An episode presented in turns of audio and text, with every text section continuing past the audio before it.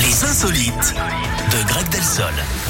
Allez, on passe donc aux insolites. On va où ce matin, On Greg va à Paris, Eric, avec ce geste radical d'un prof d'anglais dans un lycée professionnel. Devant son établissement, il a brûlé les copies du bac de ses 63 élèves. Oui, j'ai vu ça. C'était ouais. pour protester contre la nouvelle réforme de l'éducation nationale. Alors, il faut savoir qu'en lycée pro, ce sont les profs hein, qui rédigent les sujets. Lui avait choisi de le divulguer à ses élèves à l'avance et de préparer l'examen avec eux, histoire qu'ils aient une bonne note et qu'ils obtiennent leur diplôme. Sauf que le rectorat en a été informé et a changé le sujet au tout dernier moment.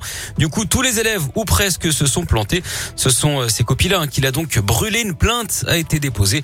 Les élèves devront repasser l'épreuve. Pour le prof aussi, hein, ça sent le roussi. Il ne sera pas reconduit l'an prochain. Sa carrière risque donc d'avoir du retard à l'allumage.